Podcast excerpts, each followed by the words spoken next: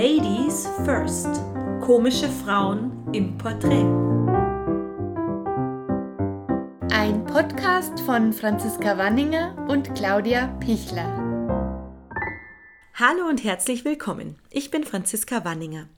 Meine wunderbare Münchner Kollegin Claudia Pichler und ich stellen euch regelmäßig interessante Frauen aus Kabarett und Comedy vor. Der Gast dieser Folge ist die österreichische Kabarettistin, Sängerin und Schauspielerin Caroline Antanasiadis. Sie wurde 1980 in Wien geboren und bildet seit 2007 mit ihrer Bühnenpartnerin Gudrun Nikodem Eichenhardt das Kabarettduo Kernöl Amazonen. Seit einigen Jahren ist sie zusätzlich auch als Solokabarettistin unterwegs. Sie ist eine unglaublich umtriebige Künstlerin, die immer gleichzeitig in den verschiedensten Projekten steckt. Sehr witzig finden wir ihre täglichen Quarantäne-Lieder, die sie immer um 18 Uhr auf Facebook veröffentlicht. Caroline Antanasiadis hat das Gespräch Corona-bedingt Ende September selbst aufgezeichnet. Da war die Lage natürlich noch eine andere. Damals sagte sie noch, im Moment kann man jetzt nicht wirklich äh, sagen, dass wir viel spielen, aber wir spielen, bis gar nichts mehr geht. Leider geht nun wirklich nichts mehr. So mussten die Kernöl-Amazonen die Premiere ihres neuen Weihnachtsprogramms um ein ganzes Jahr verschieben. Mein Name ist Caroline Athanasiadis. Ich bin Kabarettistin, Sängerin, Schauspielerin und Mitglied des Duos Kernöl Amazonen. Äh, dieses Duo gibt es schon seit 15 Jahren. Wir machen Musikkabarett. Ich bin aber auch solo unterwegs mit meinem allerersten Soloprogramm Tzatziki im Dreivierteltakt. Die Themen, die mich beschäftigen auf der Bühne, sind ja relativ unterschiedlich wie das Leben eigentlich auch. Im Solo erzähle ich sehr über mein tatsächliches Leben. Ich bin nämlich halb Griechin, wie der Name schon sagt, Athanasiadis. Also ich bin halb Griechin und halb Wienerin. Das heißt, äh, in mir schlagen irgendwie zwei Seelen. Ja, ich bin da nicht ganz zu Hause und dort nicht ganz zu Hause und doch irgendwo in beiden Ländern daheim und davon handelt mein Programm ja, mit allen guten und schlechten und chaotischen Seiten, die sowohl Wien als auch Griechenland irgendwie mit sich bringen. Und mit den Kernölamazonen ist es so, dass wir oft eigentlich den Platz des Mannes einnehmen. Also wir sind emanzipierte Frauen, aber lustige Frauen. Wir machen uns auch sehr über uns selbst lustig. Und wir nehmen uns das, was wir wollen. Also das, was die Männer eigentlich so machen, machen wir als Kernölamazonen. Ja. Wie heißt dein oder euer aktuelles Programm? Das aktuelle Programm, wie gesagt, mit dem ich unterwegs bin seit eineinhalb Jahren, ist Tzatziki im Dreivierteltakt. Bei den Kernamazonen ist es Was wäre wenn, aber wir sind kurz vor einer Premiere und zwar zu Weihnachten starten wir unser neues Programm Kugel und Keks Teil 2 mit dem Untertitel Wer ist Rita Rammler? Ja, das wird sehr, sehr spannend, weil wir unser erstes Weihnachtsprogramm zehn Jahre gespielt haben und eben Kugel und Keks zwei sehr, sehr lustige Figuren sind, die wir aber nicht sterben lassen wollten. Wir haben gesagt, wir müssen eigentlich einen zweiten Teil machen und der steht uns dieses Jahr bevor. Wir hoffen, dass wir spielen können, aber wir sind voller Vorfreude, dieses neue Programm auf die Bühne bringen zu können. Im Moment ja, spielen wir nicht besonders viel, also normalerweise zwischen September und Dezember ist es sehr Hochbetrieb bei uns. Äh, Im Moment ist es, ja, schauen wir irgendwie jeden Tag, ob wir am nächsten Tag spielen, ob das stattfindet oder nicht, weil natürlich die ganze Branche sehr gebeutelt ist. Ja, uns geht es noch halbwegs gut. Also wir haben noch ein paar Auftritte. Normalerweise spielen wir so 170 im Jahr. Wir haben aber schon sehr reduziert, weil wir waren schon mal auf 220. Das war schon sehr grenzwertig. Da waren wir eigentlich gar nicht mehr zu Hause. Also jetzt haben wir das Privileg, nur mehr 170 Mal spielen zu müssen, weil die Hallen auch größer geworden sind und wir schon eine riesige Fangemeinschaft haben die uns sehr, sehr treu auch hinterherreisen immer wieder. Dafür mal ein großes Dankeschön auch an unsere Fans und an das Publikum. Wie entsteht dein oder euer Material generell? Wenn wir vorhaben, ein neues Programm zu machen, dann dauert es eigentlich zwei Jahre von der Idee bis zur Umsetzung. Wir fahren ja auf dem Bus gemeinsam, im Tourbus gemeinsam, die Gudrun und ich eben von den Kernel-Amazonen. Und da reden wir halt einfach darüber, welche Themen uns beschäftigen. Und irgendwie kommen wir dann auf den Programmtitel oder worum es im Programm gehen soll. Das ist sehr, sehr unterschiedlich. Also eigentlich ist es wirklich ein Work in Progress. Man kann eigentlich gar nicht sagen, wir setzen uns hin und überlegen jetzt, was, was wir vorhaben. Ja, die Ideen kommen oder auch nicht. Dann gibt es produktivere Phasen und dann wieder Phasen, wo wir überhaupt nicht wissen, was wir machen sollen.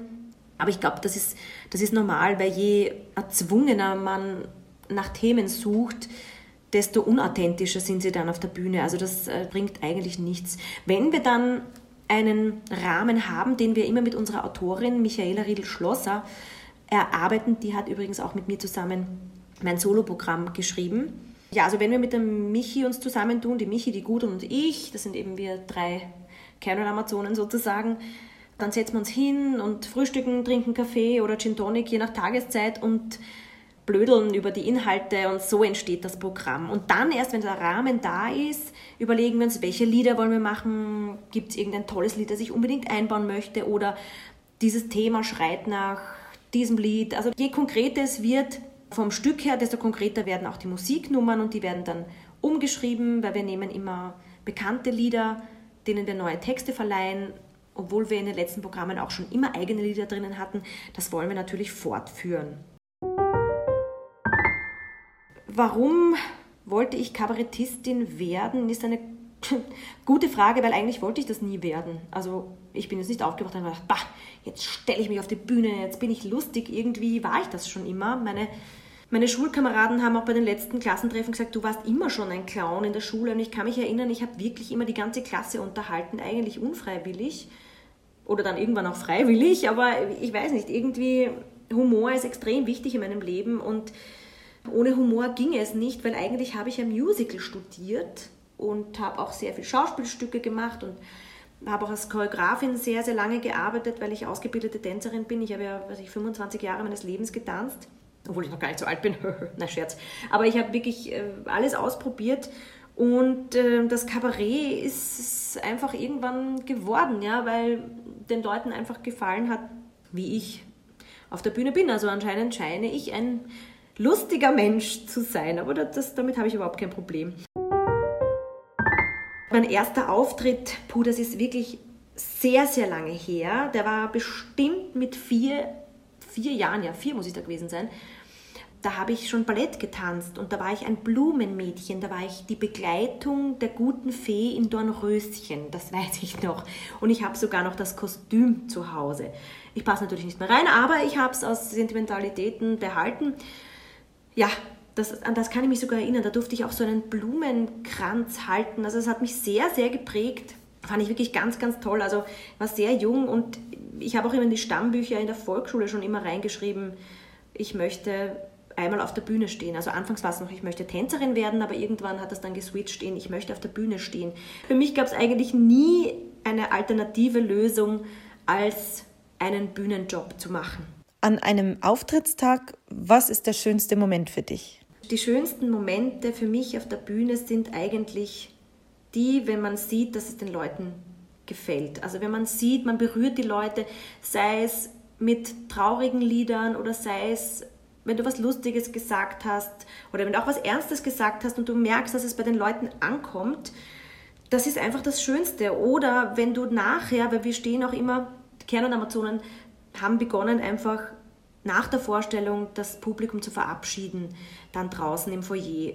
Und das mache ich auch bei meinen Solos und das ist einfach, es ist einfach schön, diesen direkten Kontakt mit dem Publikum nachher zu haben, auch wenn Kritik kommt oder wenn eben äh, die Leute sagen, mein Gott, die konnten gerade zwei Stunden lang ihren kompletten Alltag vergessen und sie einfach von ihren äh, Erlebnissen erzählen, die sie durch uns hatten. Ja? Also das ist einfach unbezahlbar. Das, ist, das macht jeden Auftrittstag besonders. Das, also das würde ich um nichts in der Welt missen wollen.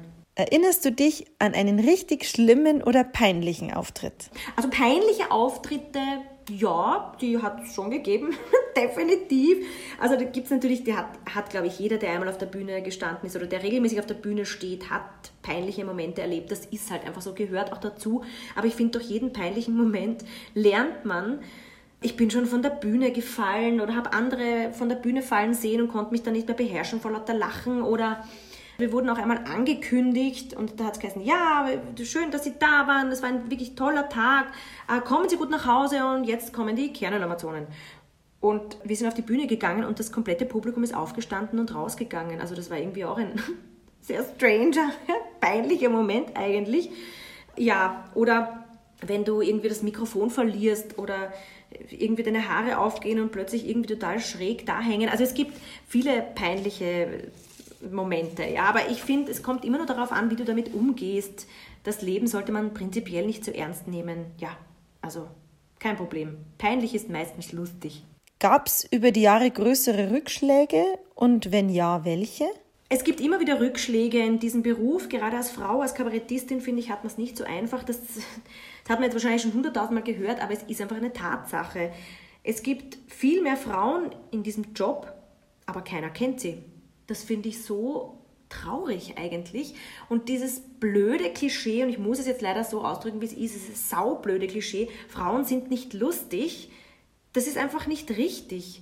Welcher Humor ist lustig und welcher nicht? Manche lieben äh, den schwarzen Humor, manche lieben morbiden Humor, manche lieben platten Humor, manche lieben politischen Humor. Also man kann da nicht sagen, das ist besser oder das nicht. Ich meine, es gibt für jede Sparte gibt es Publikum.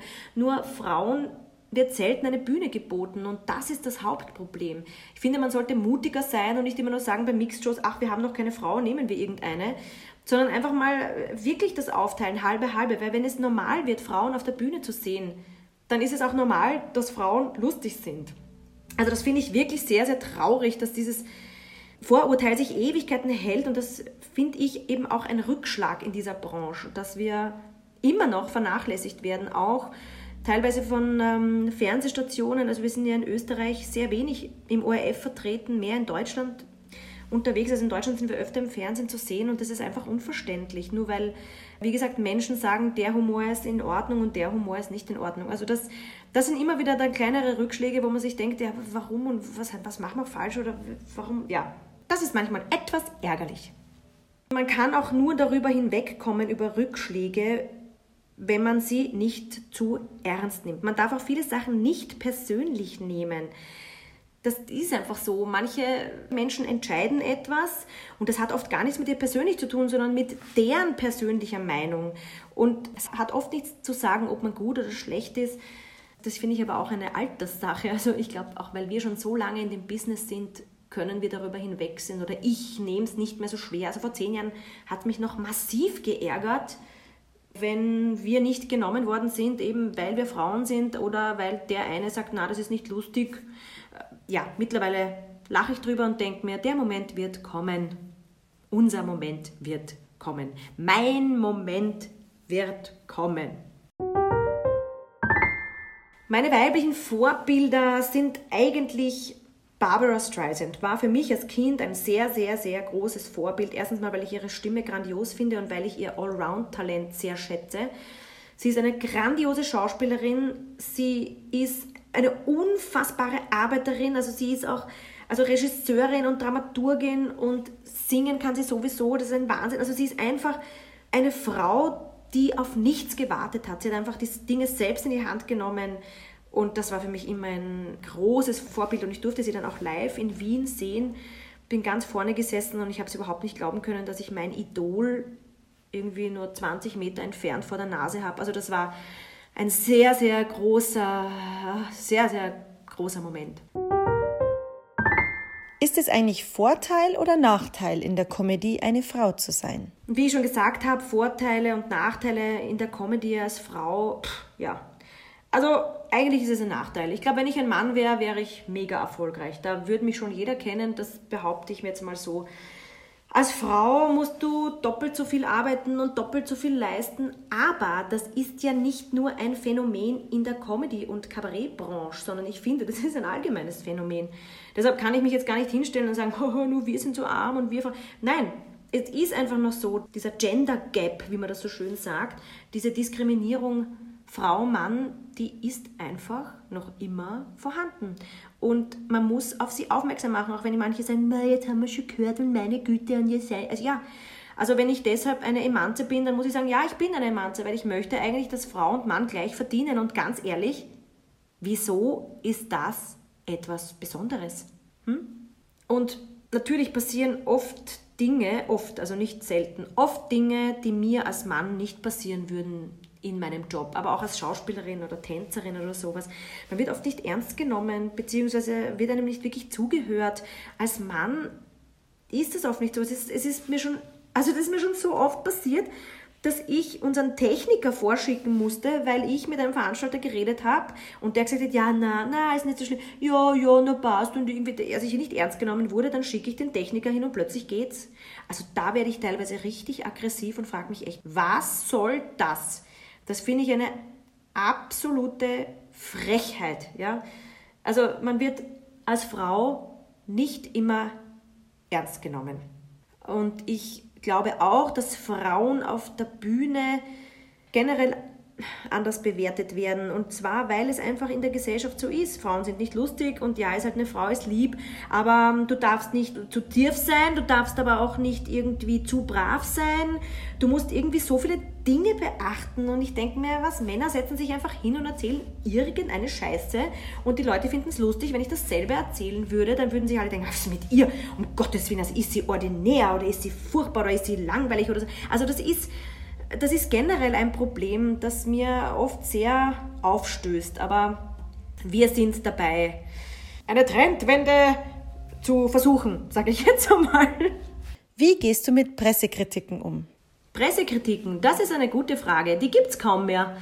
Äh, selten, dass sich ein Kritiker wirklich die Mühe macht, sich in ein neues Kabarettprogramm reinzusetzen und wirklich eine konstruktive Kritik zu schreiben. Das würden wir uns sehr wünschen. Also ich würde mir das sehr wünschen. Hat aber bei den Canon-Amazonen so gut wie nie stattgefunden. Ähm, höchstens, wenn wir in kleinen Ortschaften sind oder so oder in Deutschland einmal sind, da passiert das schon mal. Da sind die Kritiken meistens, also eigentlich immer sehr, sehr gut ausgefallen in Österreich würde ich mir das echt wünschen, dass auch bei Kabarett- und Comedypreisen werden wir eigentlich seit Jahren ignoriert. Oder, was heißt ignoriert? Ich glaube, ich habe manchmal das Gefühl, die wissen überhaupt nicht, dass wir existieren. Also ich würde mir sehr wünschen, dass es wieder diese Kultur gibt, dass man sich reinsetzt in neue Programme und sie kommentiert, ja, wie auch immer. Ja. Das ist einfach wichtig, Feedback zu bekommen. Also ich würde mir mehr Kritik wünschen ehrlich gesagt. Wir denken immer darüber nach, was wir auf der Bühne anziehen, aber eigentlich ähm, interessiert uns immer weniger. Also wir versuchen bequeme Sachen für die Kernanimationen zu finden, weil wir ja oft sehr viele Nummern einbauen und auch manchmal die Figuren ändern. In meinem Soloprogramm habe ich einfach Rock und Bläser an. Beim nächsten habe ich mir überlegt, ob ich mir einfach eine Hose anziehe, was wirklich bequemer ist. Aber wir sind, glaube ich, schon aus dem Alter raus, wo wir uns mit schönen Kleidern auf die Bühne stellen. Aber die Leute mögen es.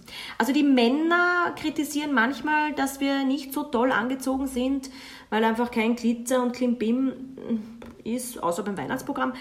Aber das ist uns herzlich egal, müssen wir ehrlich sagen. Warst du im beruflichen Kontext schon einmal Sexismus ausgesetzt oder wurdest sogar sexuell belästigt? Sexismus ist ein ständiger Begleiter. Als Frau. Ich würde mal gar nicht sagen, nur weil man auf der Bühne steht, sondern einfach als Frau. Äh, da wären wir wieder beim anderen Thema, was wir schon vorher besprochen haben. Es ist einfach, ja, als Frau immer noch schwierig. Also wir, wir leben zwar in einem gelobten Land, sagt man so, in Österreich und Deutschland und der Schweiz geht es uns ja eigentlich ganz gut, aber eigentlich sind wir nicht wirklich emanzipiert, die Frauen. Also es ist ja viele Tendenzen zeigen jetzt, dass es wieder zurückgeht, Frauen den Herd und man muss doch das machen, was der Mann sagt und tut. Also das finde ich irgendwie sehr bedenklich. Ich bin nicht so erfreut darüber, weil ich denke, dass wir schon sehr, sehr viel weiter waren. Aber solange Mann und Frau nicht das Gleiche verdienen, ist das, finde ich, schon mal Sexismus von vornherein. Sexuell belästigt wurde ich auch schon, aber ich bin ja jemand, der nicht auf den Mund gefallen ist, also ich kann mich da schon wehren. Ich verstehe aber auch, dass es sehr viele Frauen gibt, die das nicht können. Es gibt einfach nicht viele, die, die dieses Selbstbewusstsein haben oder die wirklich sagen, okay, hey, halt bis hierher und nicht weiter. Das ist schwierig. Es ist schwierig, Nein zu sagen. Und vor allem wird mir als Frau sofort hingestellt als Zicke oder irgendwie launisch oder irgendwie so. Das, das ist furchtbar. Also ich finde, Männer sollten eine Woche lang das Leben einer Frau leben und ich glaube, dass sich dann sehr, sehr viel ändern würde. Was würdest du einer Frau, die Comedy oder Kabarett machen möchte, raten? Jede, die anfangen möchte, Comedy oder Kabarett zu machen, würde ich raten, zieh dein Ding durch und schau nicht nach rechts und nach links. Man darf sich nicht beirren lassen, man muss, wenn man wirklich davon überzeugt ist, einfach sein Ding durchziehen. Das ist ganz, ganz wichtig. Hör auf deine Freunde, hör auf Menschen, die du schätzt und die du achtest. Schau, dass du dir Leute, die schon länger in dem Business sind, dass sie dir helfen, dass sie dich beraten, aber im Endeffekt tu das, was du glaubst, dass du tun musst. Sonst bist du gleich kaputt. Wir haben uns alles selbst aufgebaut. Also wir sind in diese, in, wie gesagt, Comedy Kabarett reingerutscht, die Gudrun und ich. Wir haben eigentlich keine Unterstützung bekommen von niemandem, muss man ehrlich sagen. Wir haben jede Bühne bespielt, wir haben für kein Geld gespielt, wir haben eineinhalb Jahre für gar nichts gespielt. Wir haben nur geschaut, dass wir unsere Fixkosten abdecken und haben uns selbst nichts ausgezahlt, haben daneben eben noch kleine andere Jobs gehabt, damit wir uns über Wasser halten konnten und dadurch haben wir es geschafft, dass wir uns eine Fanbase aufbauen, die uns jetzt immer noch treu ist und die eben sehr beständig ist dadurch, dadurch, dass wir keine Hilfe hatten, weder von Fernsehstationen noch von Radiostationen noch von irgendwelchen Sponsoren oder von irgendwelchen Gönnern oder irgendwelchen Kollegen. Wir haben uns alles selbst erarbeitet. Es wäre schön gewesen, wenn Kollegen dich an der Hand genommen hätten und dir ein bisschen den Weg hätten zeigen können. Also das wäre schön gewesen am Anfang der Karriere, beziehungsweise die auch dich motiviert hätten. Das reicht oft schon. Also, nein, man braucht jetzt nicht die großartige Unterstützung, aber manchmal einfach gutes Zureden und äh, Durchhalteparolen und vielleicht einmal, dass es Fernsehformate gibt oder auch Radioformate, im öffentlich-rechtlichen, die dich unterstützen. Es muss aber die Formate geben. Man kann ja nicht ständig betteln, aber das, gilt auch für die Musikbranche und auch für die Schauspielbranche. Es werden einfach immer dieselben Leute genommen. Das ist so furchtbar langweilig. Unsere Welt ist so bunt. Aber das Programm ist so grau. Es wundert mich nicht, dass Fernsehen ausstirbt und die Leute auf andere äh, Kanäle wechseln, weil es einfach keine Abwechslung mehr gibt. Ich hoffe, dass da bald ein Umdenken stattfindet, ein großes Umdenken. Das würde jedem Künstler helfen, egal ob das ein Sänger, Schauspieler, Tänzer, Entertainer oder eben Kabarettist ist. Meine Pläne sind weiterhin als Caroline Athanasiadis mich selbst auch zu etablieren. Die Kernel-Amazonen, die sind ja schon äh, sehr bekannt, aber ich möchte eben auch, weil ich als Caroline Athanasiadis doch ein bisschen andere Wege gehe, ich ein bisschen politischer bin als die Kernel-Amazonen. Ich habe ja einen Blog auf YouTube auch, den Senf der Woche, den ich jeden Sonntag abgebe und immer ein neues Lied umtexte zur politischen Situation in Österreich. Das möchte ich gerne ausbauen. Ich habe aber auch einen Kochblog, wo ich griechisches Essen äh, präsentiere. Einfach so kleinere Projekte, die ich mit Herzblut weiterführen möchte und mein Solo natürlich, es ist auch schon das zweite Solo im Anmarsch, also ich bin gerade am Schreiben. Äh, es wird eine Fortsetzung geben von Tzatziki im Dreivierteltakt. Also ich habe genug zu tun und bin sehr gespannt auf die Zukunft, was da so auf mich zukommt und ich freue mich auf alles, was da noch passieren wird. Vielen Dank für das wunderbare Interview. Wir würden uns sehr freuen, wenn ihr diesen Podcast abonniert und natürlich weiterempfehlt. Außerdem findet ihr Ladies First auch auf Instagram mit vielen tollen Fotos zu den aktuellen Folgen. Wenn ihr mehr über uns erfahren wollt, claudiapichler.com oder franziska-wanninger.de. Da findet ihr auch immer die neuesten Folgen. Support your local ladies.